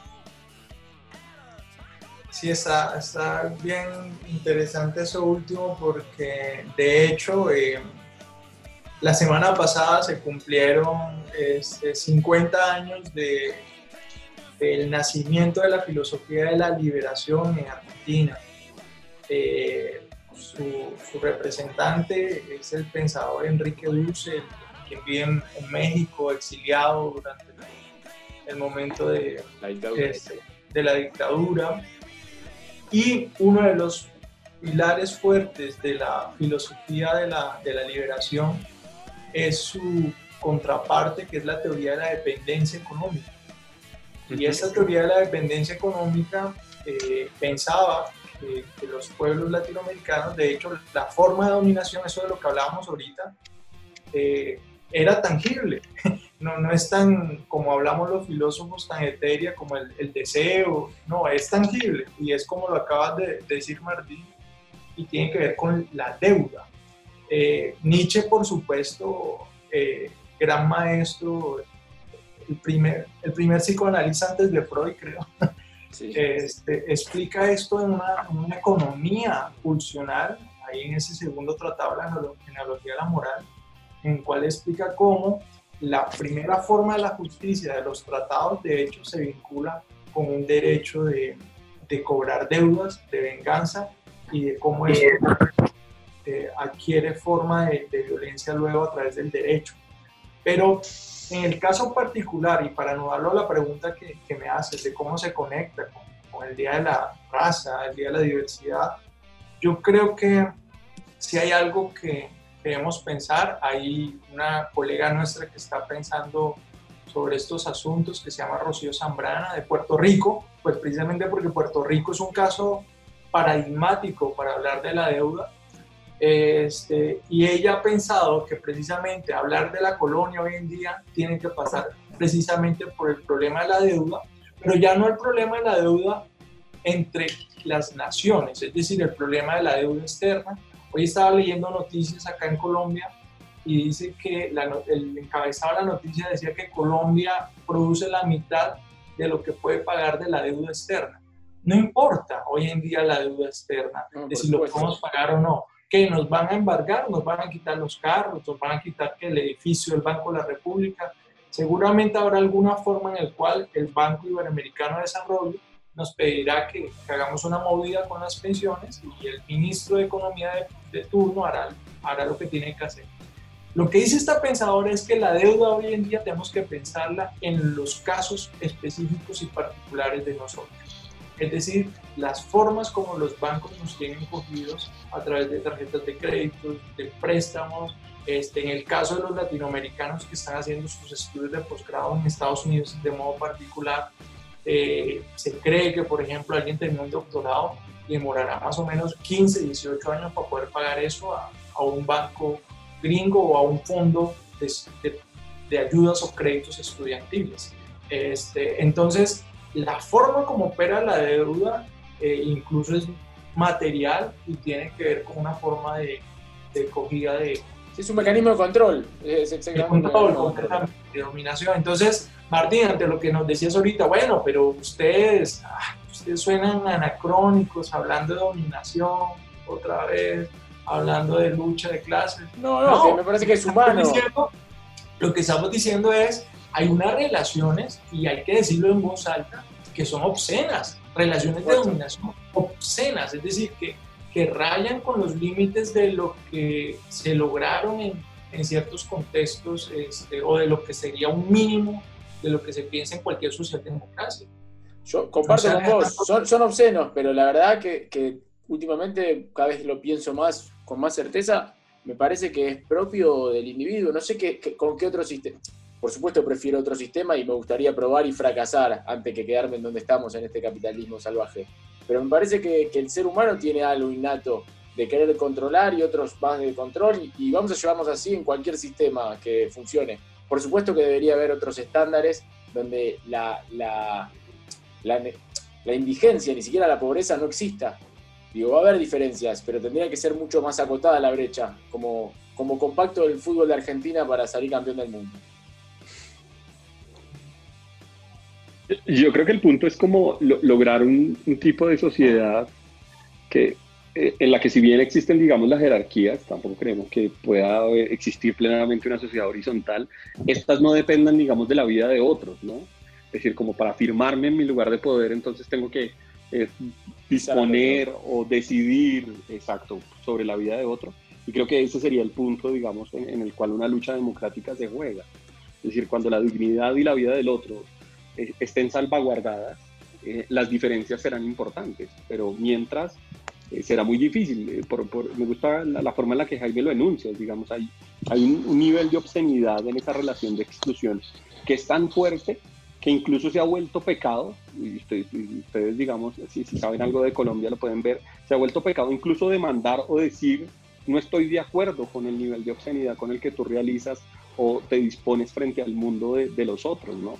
Eh, Es que es eh, evidente, porque aquí la negación absoluta del otro, que es la, el en vez del racismo, la negación absoluta de lo otro, pues pone una, una situación descarnada y muy difícil contra la que hay que levantar la voz. Bien, bien lo decía Panel, y esa voz se levanta primero contra uno y luego contra el sistema que, estructura, digamos, esa realidad en particular. ¿Y hay algún lugar, alguna sociedad que ustedes eh, vean como, como modelo a, imponer en Latinoamérica? ¿Hay algún país que, o, o no país, alguna ciudad, algún pueblo que, que se guíe por alguna regla un poco más eh, equitativa? Digo, ¿cuál es el, cuál es el, no el final, la, propuesta que que se puede hacer ante, ya está marcado el problema? Bueno, ¿qué se puede proponer? ¿Por dónde empezamos? ¿A dónde apuntamos? ¿Hay algo ya hecho? Qué pregunta tan difícil porque eh, cualquier respuesta lo compromete a uno. Pero yo creo que podemos dar luces del siguiente modo.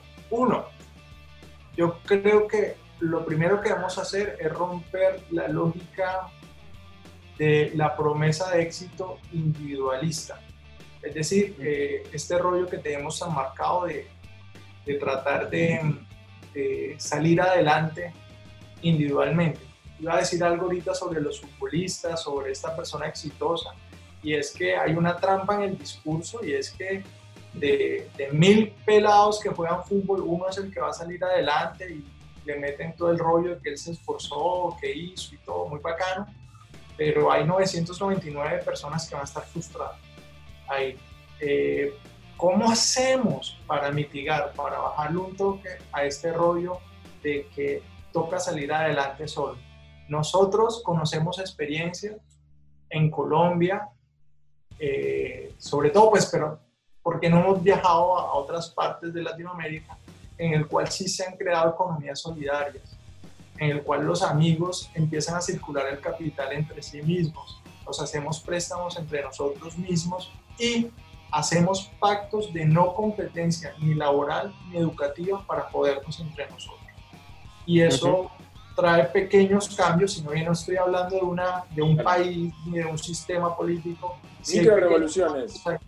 Sí, pequeños cambios que empiezan a funcionar. Entonces, por ejemplo, yo le digo a Hernán, Hernán, el problema es que el banco me va a prestar al, al 3% mensual.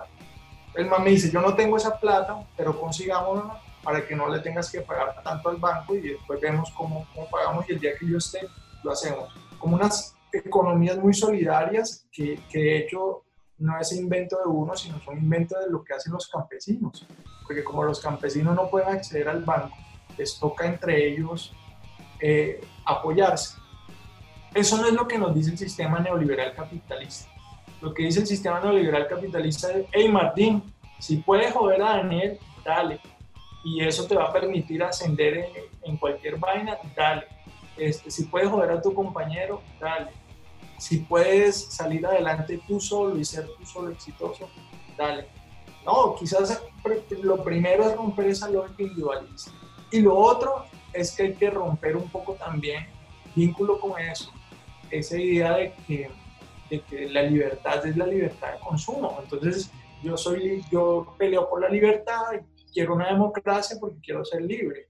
Lo primero que yo le digo a mis estudiantes es, la libertad se tiene que entender, pero una libertad no puede ser individualista. ¿Cómo es posible que yo en Barranquilla, a tres horas de Río Hacha, es una región acá del norte de Colombia, donde los niños mueren de hambre? Mueren de hambre. Eh, es decir, pleno siglo XXI y hay niños que están muriendo de hambre eh, como si estuviésemos en los años 70 en África, acá, comida, con los recursos. Sí, con los recursos. Y cómo mis estudiantes sí tienen derecho para ir a McDonald's, comerse una hamburguesa. Le digo, ¿tú crees que eso es libertad? Eso es libertad de consumo. Eso es libertad de querer, de poder ser libre para entrar a un centro comercial. Pero ¿cómo hacemos para que mi libertad dependa también de que no haya otros que, que estén en una situación extrema de, exclusión y de pobreza? Eh, y yo diría que un poco, con todos los defectos, es más, muchísimos defectos, creo, muchísimos puntos oscuros, muchísimos problemas, y lo digo con todas las reservas del mundo, creería que lo más cercano que podríamos ver como norte es algo como Bolivia. Vuelvo y lo digo con todas las reservas. Lo que más me llama la atención es la constitución pluricultural de, de Bolivia. Eh, ese punto me parece que un pequeño avance. Hay miles de problemas, miles de inconvenientes en lo que eso pasó, pero hay algo ahí que, que da luces al menos, que sugiere. No estoy diciendo que sea el modelo, pero sí hay algo como cuando uno prefiero mirar para acá que mirar para allá. Creería yo Claro. que, que- que es eso. Sí, yo, yo creo que hay, hay, una cosa particular, digamos, como un elemento de la estructura boliviana que es eh, lo plurinacional, justamente, digamos. Piensen, piensen en la diferencia entre, yo, no conozco Argentina también, más en los libros que, que- porque nunca he podido viajar a Argentina, pero entre el norte y el, y el sur de, de Argentina, pues hay unas diferencias abismales, tanto en términos geográficos, culturales, políticos y económicos. Y, y esa, o sea, no es, no es lo mismo Jujuy, de donde es eh, originario Kush, que, que Buenos Aires. ¿no? Y, y esa particularidad y esa diversidad geográfica, cultural y política, pues también la habitamos en Colombia y creemos que una buena solución, digamos, en términos de modelo, es, es lo, lo- lo- lo plurinacional, porque lo plurinacional le da una cierta autonomía regional a los pueblos que permite construir estos escenarios micro donde lo común empieza a emerger. digamos.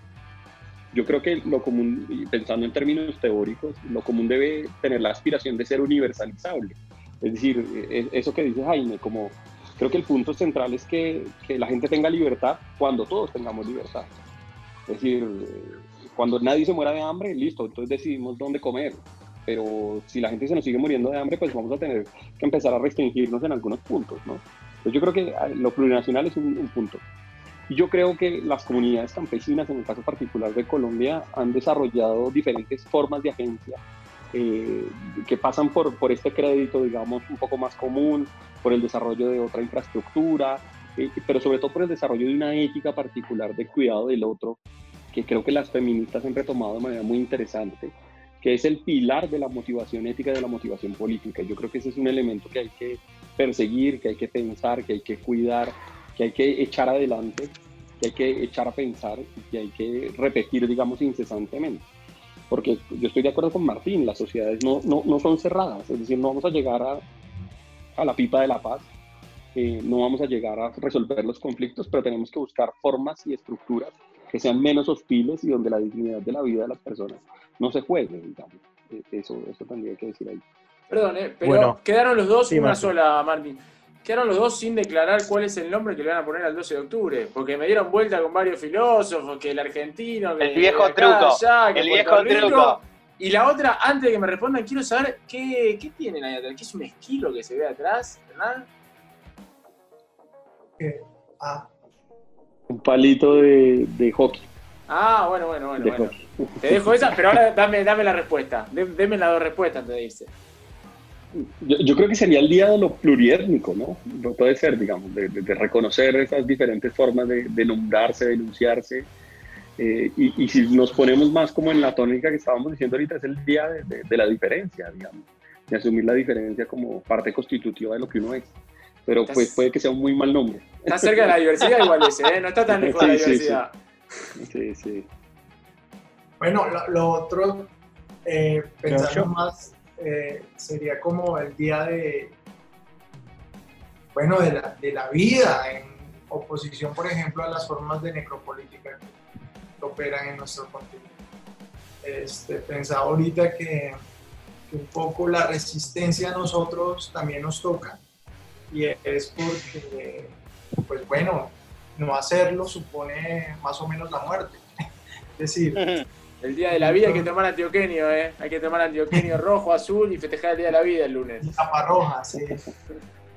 Pero perdón, yo compré toda la teoría de no, de no querer subir de casta, pero Hernán quiere jugar al hockey, algo menos colombiano que jugar al hockey, de ser de la NFL canadiense. ¿Qué pedo- qué está diciendo? y ahora lo corrió, ahora corrió de la imagen de palito de hockey. No, no, no, ahí está, ahí está, ahí está. Pero no, no juega al hockey, no juega al hockey. Yo juego Es tenis. solo un deseo. bueno, eh,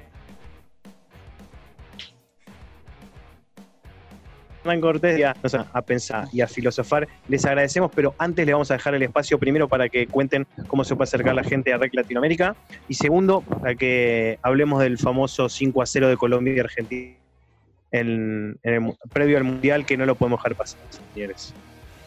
Disfrútenlo. Gócennos, dale, gócennos, dale. Dale, Jaime. No, pues nada, este, ojalá nos, eh, nos sigan en, en las redes, en Facebook, en Instagram, en Twitter.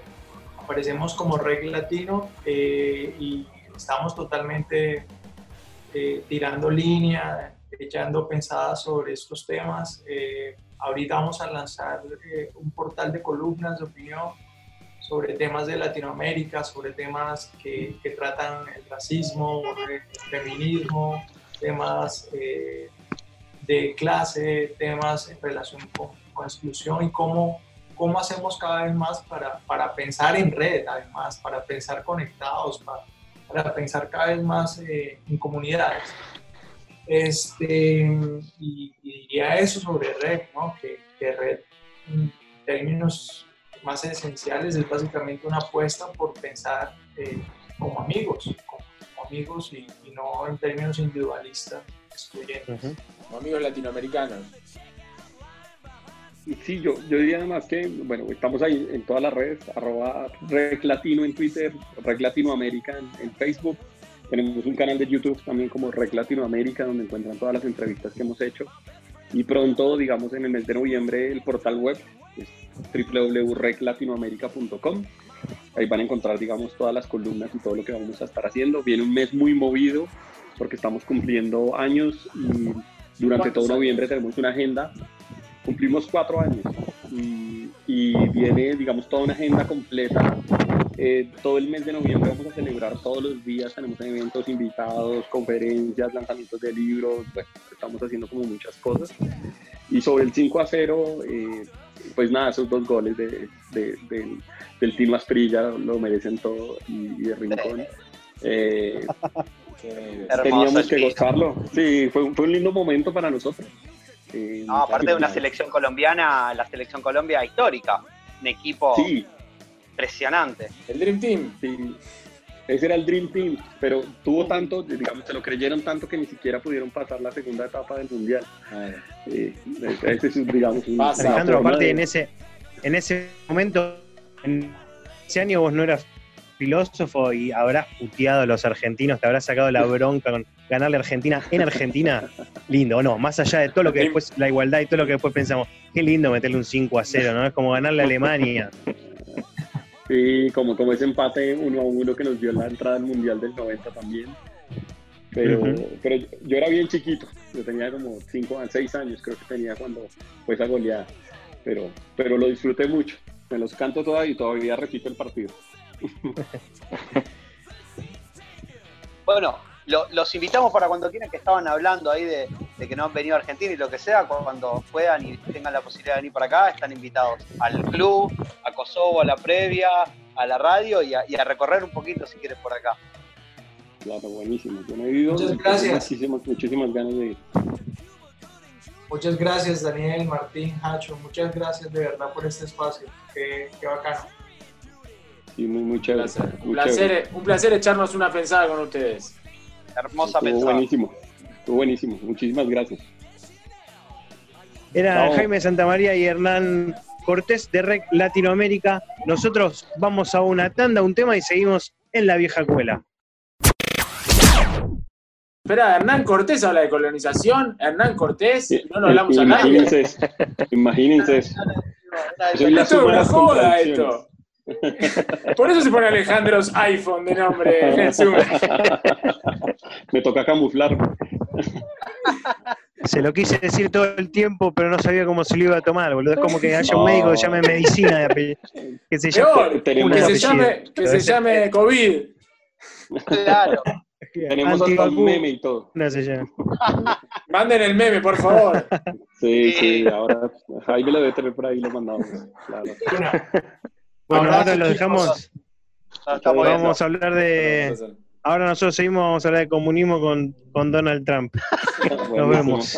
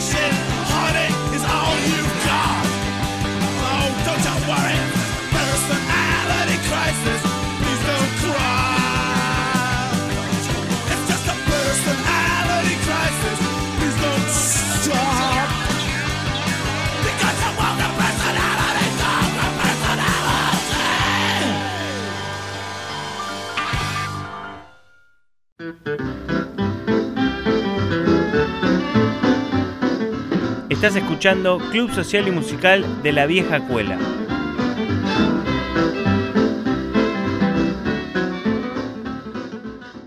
Estás escuchando Club Social y Musical de la Vieja Cuela. un sistema de vuelos espaciales, mediante el cual desde una plataforma que quizás se instale en la provincia de Córdoba, estas naves espaciales van a salir de la atmósfera, se van a re- remontar a la estratosfera y desde ahí elegir el lugar a donde quieran. De tal forma que en una hora y media podemos estar desde Argentina, en Japón, en Corea o en cualquier parte. Verás que todo es mentira. Verás que nada es amor. Que al mundo nada le importa.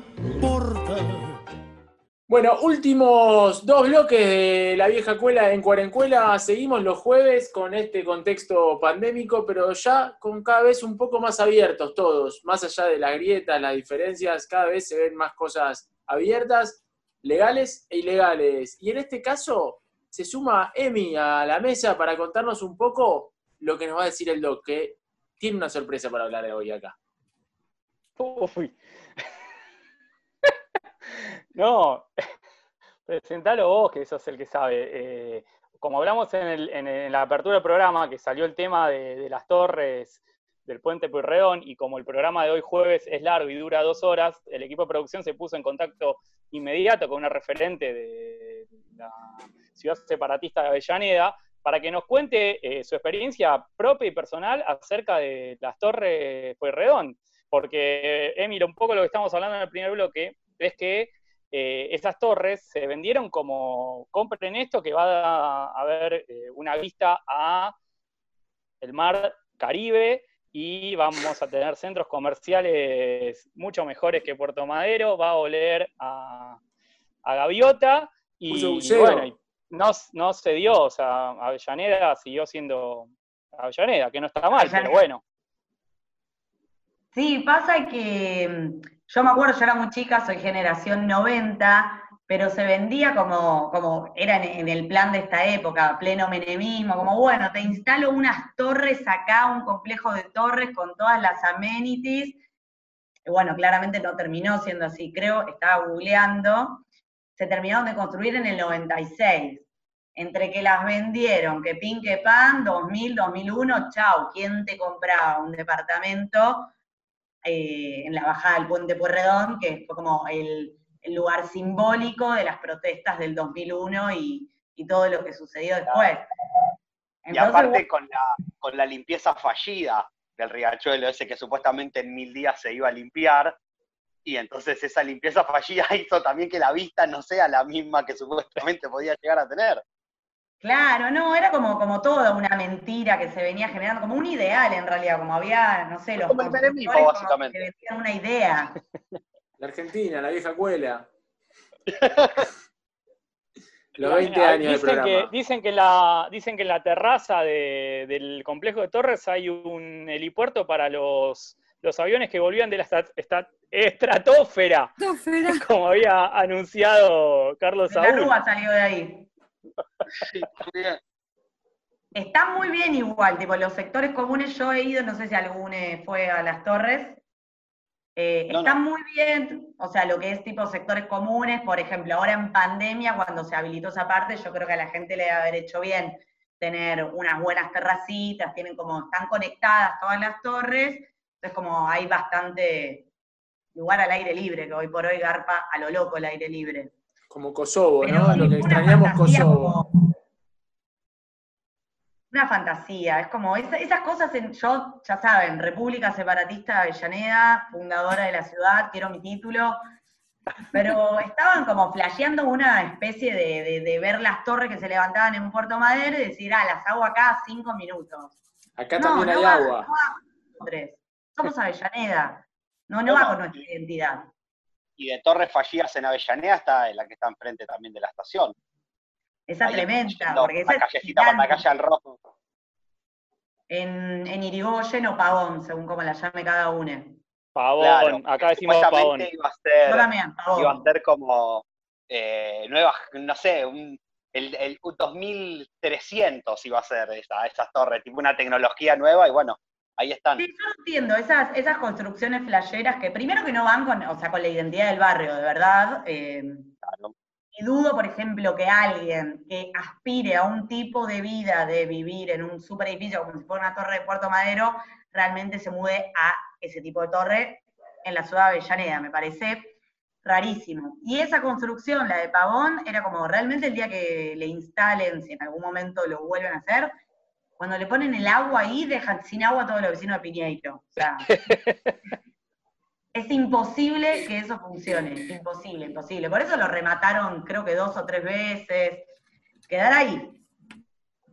Hasta que Eh, alguien hay- hay un- ya a- saben. A, a mí a mitad de pandemia me llegó un meme que después lo voy a compartir con, con el grupo, que es, eh, bueno, cuando tipo estábamos a mitad de la, de la pandemia o de la cuarentena, decía, ojalá que la, la cuarentena no dure tanto y mostraban el edificio ese, la, La cuarentena, claro, Porque el- es, eh, digamos, para el que no conoce Zona Sur, primero lo lamento mucho por la gente que no conoce Zona Sur, eh, pero digo, al margen, al margen de eso, eh, es un, no, es, no es una torre, es algo ancho, a lo largo, todo un, un- un bloque tras otro bloque y muchas ventanitas, y en la parte de adelante hay como algo semiovalado y todo Sí, como ya puntas. viejo. O sea, no es un elefante blanco, es un zoológico blanco. Es muy zarpado. Bueno, mi vieja, de hecho, y yo me, me adquirí el, el nombre, le hice la pajarera. Me parece como Ah, una bien. buena definición. Muy buena. definición. Me lleva más a, a Jurassic Park, donde estaban todos esos salados, que estaba todo abandonado, una cosa gigante, con mucho arbusto a medio crecer. Pero bueno, Sí, por lo sí, menos sí. volviendo a las torres, por lo menos las torres se terminaron, se habitaron. Esto quedó ahí, quedó ahí en la nada. Y las torres hace poco, de hecho, no sé si, si pasan, si pasan por el puente, pero hará un año o dos, las pintaron, como que le hicieron, ¿cómo se llama? sí. Puesta en valor. Lo que no prospera en Avellaneda, no sé por qué será, eh, creo que es por el clima que no es tropical, son las palmeras, ¿no? Porque hubo mucha intención de, de que se llene todo Se de palmeras y no, No. va, ¿eh? No va, no van va. Mi perra le dio con la palmera, pero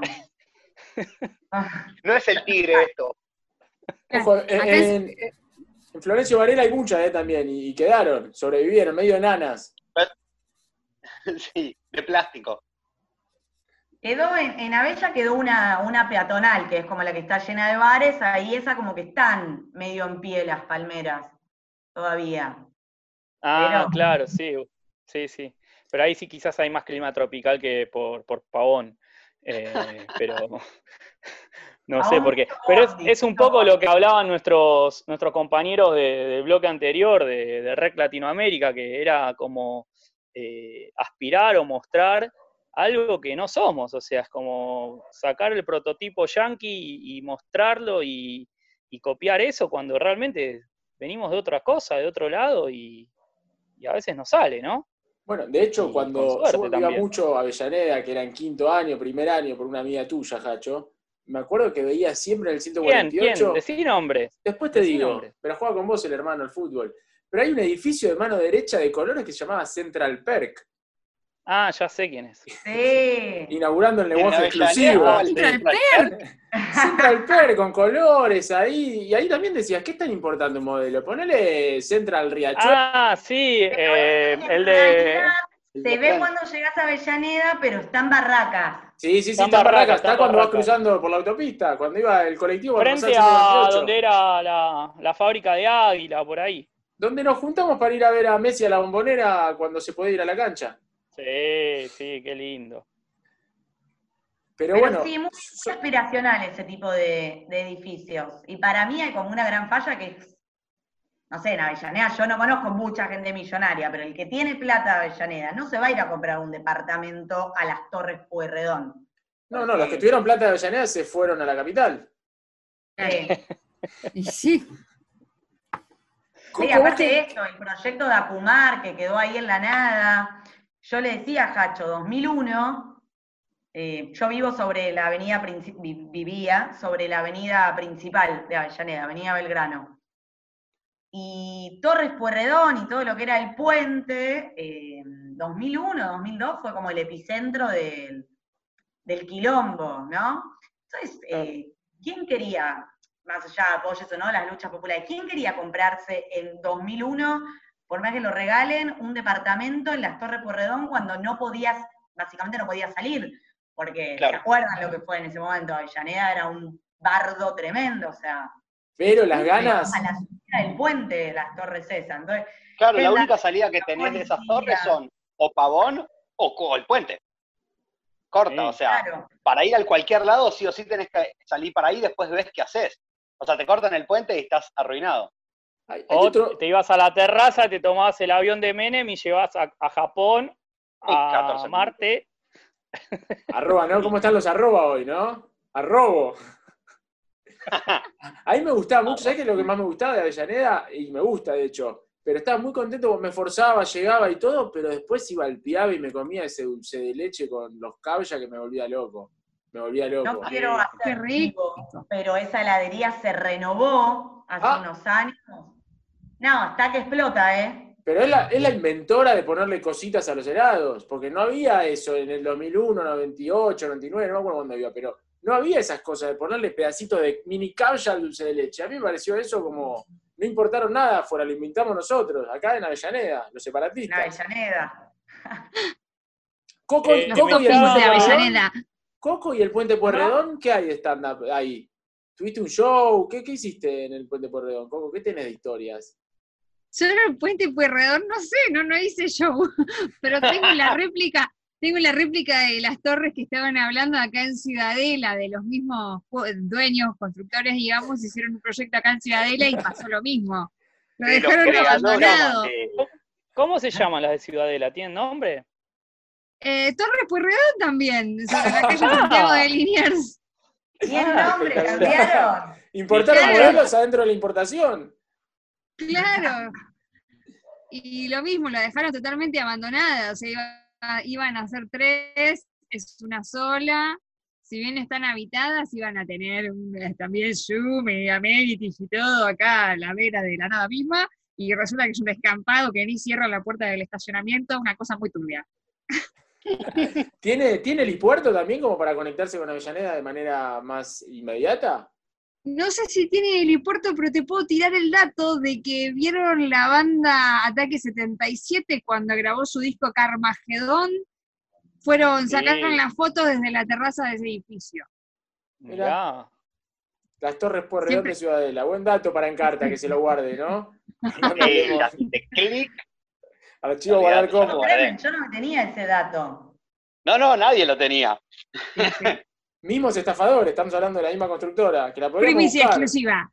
No, pero paren, las. Torres Pueyrredón terminaron siendo habitables. Claro. Hasta el día de hoy que sigue viviendo un montón de gente. No, pero la Ciudadela no y se pusieron de nombre Pueyrredón. A mí me gustaría que el Doc, productor número uno de la radio de Salón, pueda conseguir alguna entrevista, ¿no? Con la construcción. Tiene que ser hoy, lo podemos dejar para el programa que viene. Sí, porque ahora ya Ya nos estamos llegamos, son casi, son casi las nueve de la noche ya. Las nueve y media, no sé, yo tengo mal el reloj ahora. A mí Sí, me quedó sí, sin jueves, jueves eh, 21 a 25 son. 21 a 25. Bueno, tenemos un ratito, vamos a escuchar un tema y vamos a hacer el ¿Sabés último qué? bloque. Si Emi se queda, ya que estamos hablando, ¿sabes qué tema podría sonar? Avellaneda Blues de Manal. vamos a escuchar a Sí. Avellaneda Blues de Manal, ya que Seba está con muchas ganas de buscar rápido en la rocola. Y vamos a hacer con Emi, que se queda con nosotros un ratito más, el cierre de este jueves. Sí, Doc. Y quiero sugerir un tema que el equipo Redes, cuando quiso promocionarlo en las Torres Pueyrredón, no lo pude encontrar porque no está en Instagram, pero hay un tema de Flema que se llama Pies de Avellaneda, que va recorriendo un poco todos los lugares de Avellaneda, está muy bueno, y para los viejos cueleros que quizás no conocen tanto el grupo Flema y demás, y les gusta Zona Sur, bueno, les recomendamos que escuchen Pies de Avellaneda. Si Seba, Seba Flores, lo puede conseguir y pasar ahora en este instante, genial. Y si no, bueno, lo vamos a hacer llegar de alguna otra forma.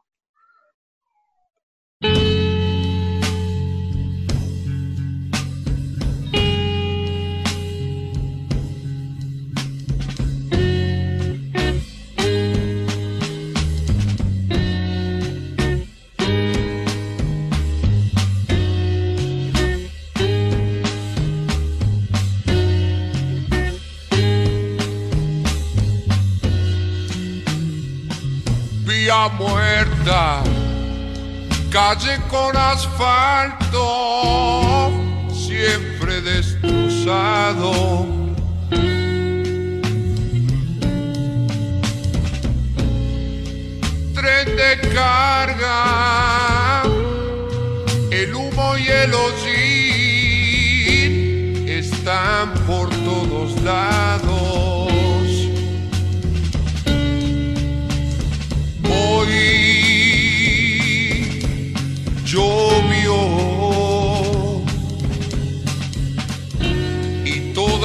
Todavía está nublado.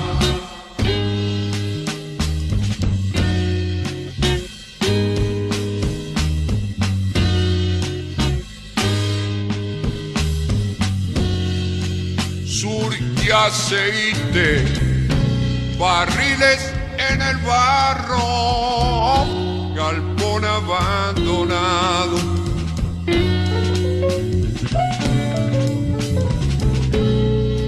Charco sucio, el agua va pudriendo, un zapato olvidado. Un camión interrumpe el triste descampado.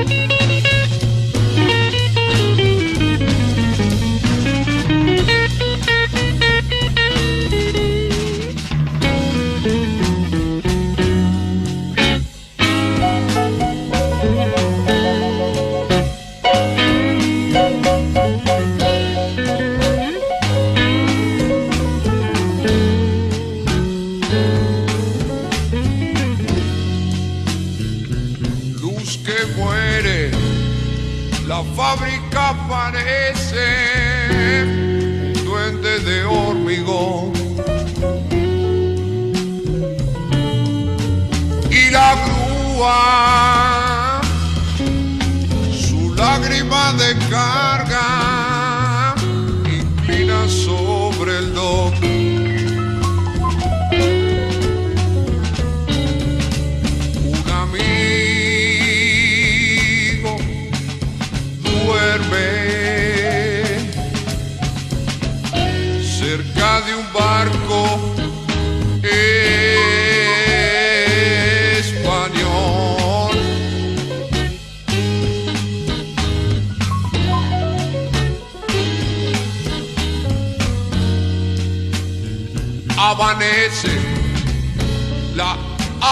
avenida desierta, pronto se agitará.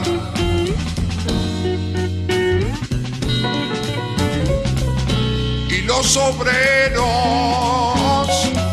fumando impacientes, a su trabajo van.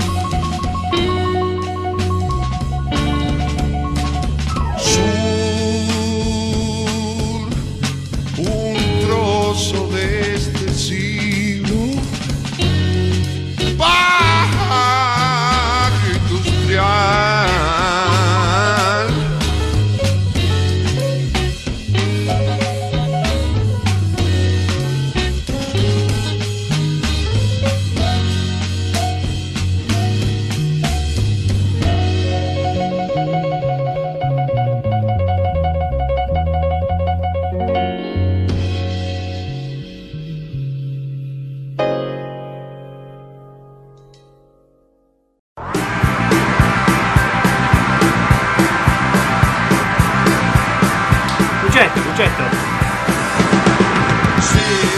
estoy, tan perdido que no me acuerdo qué perdí, qué tomé. Me la repegué, tomé cocaína, tomé drogas, tomé un montón de cosas y bueno, nada. Y hoy llegué a esto. Vengo de drogarme toda la noche, después tomé alcohol con unos amigos. Me siento muy cansado, me siento drogado. Después de dos días de drogarme me siento muy mal. Me excedí, eh, seguramente. Perdón, ¿eh? Club Social y Musical de la Vieja Escuela, jueves, 19.30 horas, por Radio de Salón.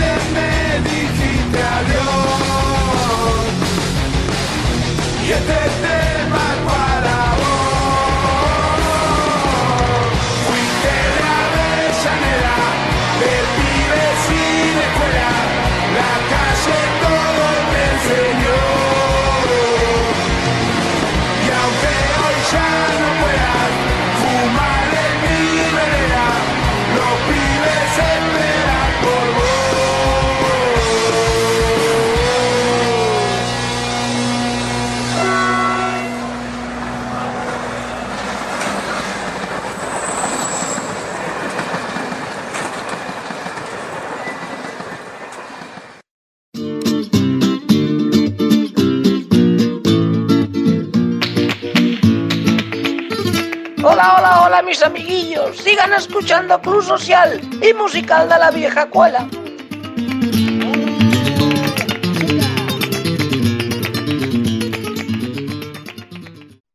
Último bloque, la vieja cuela se nos va el jueves, ya le dejamos el piso, Seba está ordenando todo después de haber encontrado estos dos temas muy pedidos por la audiencia y por el equipo de redes y de la vieja cuela. Y Doc, ya que te veo tan prolijo de barba, que nos podés contar cómo, cómo la tratás, vos tenías un tema para debatir antes que nos vayamos. Sí, tengo para comentar algo que me parece que no se habla, es un tema tabú en la sociedad y es cómo te marca eh, como ser humano haber vivido siempre en un edificio o cómo te marca como ser humano haber vivido siempre en una casa. Eh, hay gente que obviamente pasó por todos los domicilios y, formas. Yo siempre viví en edificio y bueno, yo creo que es diferente el que vive siempre en un edificio del que vivió siempre en una casa. Pero ¿qué sentís vos como a- habitante de, de edificio que quizás al, al marcar esta diferencia ves en los que siempre vivieron en casas? Ves un chulengo y llorás. No, es que, te digo la verdad, habla, digamos, si, si lo tengo que graficar y, y hacer una gran, un gran resumen, es el meme ese del perro todo forzudo y el meme del perro todo gordito débil. Yo soy el perrito todo gordito débil, eh, gordito débil, o sea, pues soy de... Pero la fortaleza te, te la da la casa, el cortar el pasto, ¿qué, qué es lo que te da la, la fortaleza? Claro, cortar el pasto, escuchar que te entra alguien por el fondo, tener un perro que te viene y te chupa y te ladra y se te sube encima. Estar enfierrado. Eh, Sí, no, es otra cosa. El edificio es. ne- No, y te digo ahora, los edificios de ahora tienen un tótem ahí con un señor que te, te- te mira mientras No, con vas a Sordon. tocar timbre, con ¿no? De los Con Rangers es impresionante. Y, y- y ni te digo, entonces las casas ahora no tendrían la barba como la tenés vos ahora de prolija. Uno estaría mucho más preocupado por otras esto, cosas. esto, es, esto es de un edificio de, pero de, de- de Palermo. Esto de la Torre Europa, Pueyrredón ¿no? terminadas en el 99, si, si se hubiesen terminado a Con tiempo el con los. Sí, sí. No, a mí, mí te yo la diferencia que se me hace, so- debe ser porque viví toda la vida acá en Quilmes, que yo siempre sentí que eh, capital son edificios y provincias son casas. Y si bien ahora Boris acá y está lleno, pero lleno, lleno de edificios por todos lados, para mí era muy raro a un amigo mío o a alguien, no sé, un compañero del colegio, algo que viva en edificio. Tipo, la gente empezó a conocer yo de vivir en edificio, no se me cortó la luz, eh, que vivía en edificio, era toda gente que, o mi tía que vivía en Capi, o algún loco conocido que vivía en Capital. Como que yo entendía que si vivías por acá no podía vivir en edificio. No sé por qué, esa era como mi, mi diferenciación. Vos igual tenés techo a dos aguas en este momento. Yo, te, sí, sí, sí, pero es una casita, no, no es edificio. Igual vivía en edificio también, ¿eh? Y me sentí bastante raro, no me sentí cómodo. De hecho, me colgaron un cartel porque jugaba a los dardos. Nada que ver, en vez de tocarme el timbre y decirme, che, dejá de jugar a los dardos contra mi pared, me pusieron un cartel en el edificio. En el- que no había en la Lo peor del edificio es eso, lidiar con los vecinos. Eso es terrible. Mal. Pero eso está bueno porque te genera habilidades sociales que de otra manera no tendrías. No, para sea, mí no te O genera nada. represión, o reprimirte un montón Represión. de instintos eh, tarantinescos, porque yo tengo una, una vecina nueva que está haciendo de lunes a jueves fiestas electrónicas hasta las 4 de la mañana, de a 15 a 20 Oh. personas. Y si yo no aprendo a reprimir, eh, o le saco el MD y se dejan joder, o entro a los cuchillazos. Y acá no hay casa ni departamento Claro. que valga. Claro. No, el tema es ese.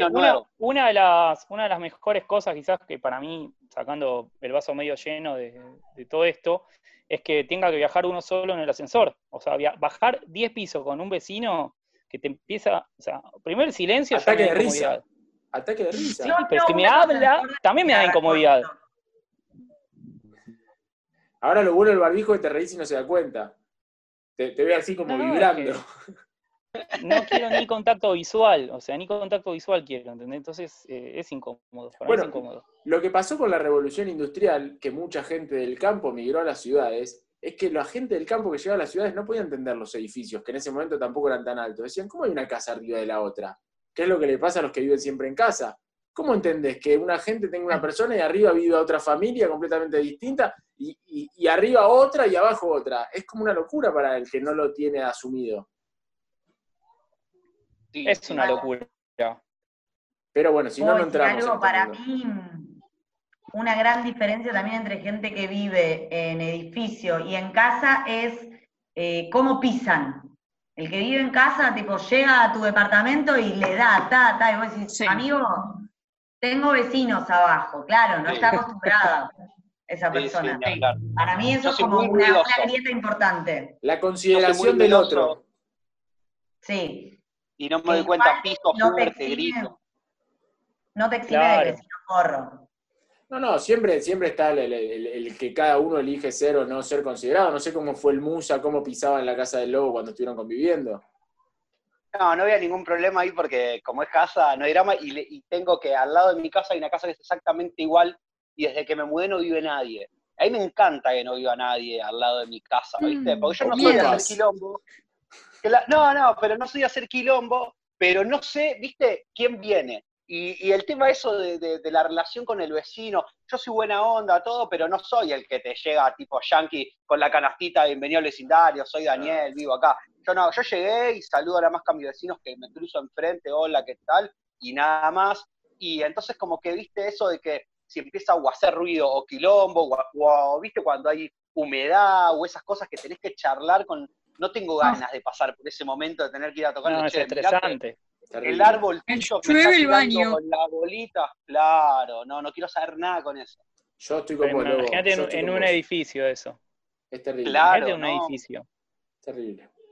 Terrible. Bueno, diferenciando a la gente que vive de casa, que de departamento o en edificio, nos vamos a despedir hasta el próximo jueves. Un programa muy ecléctico fue hoy. Y se viene, Doc, el Avellaneda International Day. Estamos armándolo. Queríamos ver qué repercusión tiene las Torres de Pueyrredón, acá la participación de Emi, y la verdad que si el público responde, vamos a ir directamente eh, ya próximamente, digamos, no lo vamos a demorar mucho, con el Día Internacional de Avellaneda. Así No, que, yo estoy para que lo hagamos ya. O sea, ya estoy. Ojo, Estoy. el, el Doc así se impone como jefe de campaña para el próximo gobernador, gobernadora del- de la provincia de Yo Buenos siempre Aires. quise ser intendenta de Bella, OJ, armamos algo. Bueno, Ah, hablamos con bueno, el vamos. manager. Sí, sí, sí, sí, sí. Pero Doc, Bueno, vos ya lanzamos- Partido político. en Avellaneda, ¿eh? Acordate que ¿Cómo? no. Papá, El papá, espera que sea. Espera sí, que claro. sea el día espera que sea el Día Internacional de Lanús y sabe qué, lo, lo saco a Mick Jagger, boludo, hablando. Tranquilo. Bueno, vamos, vamos a ir avanzando, ¿no? A medida que pasan las estaciones de tren van a ir llegando a los días internacionales. Sí, sí, sí, sí. Vamos a ver qué repercusión tiene el programa de hoy. Ahora nos- vamos a hacer el tema de la, la medición y demás. Y bueno, ve- veremos, veremos eso. Un poco group vamos a hacer todo. Exacto. A partir de mañana viernes lo, lo activamos. Hasta el jueves que viene. Nos estamos viendo, chicos. Chau, chau. Llegamos a la recta final, queridos oyentes, y nos volvemos a encontrar la semana que viene, en este mismo dial, cuando suene la campana de largada. Chau. Buenas noches.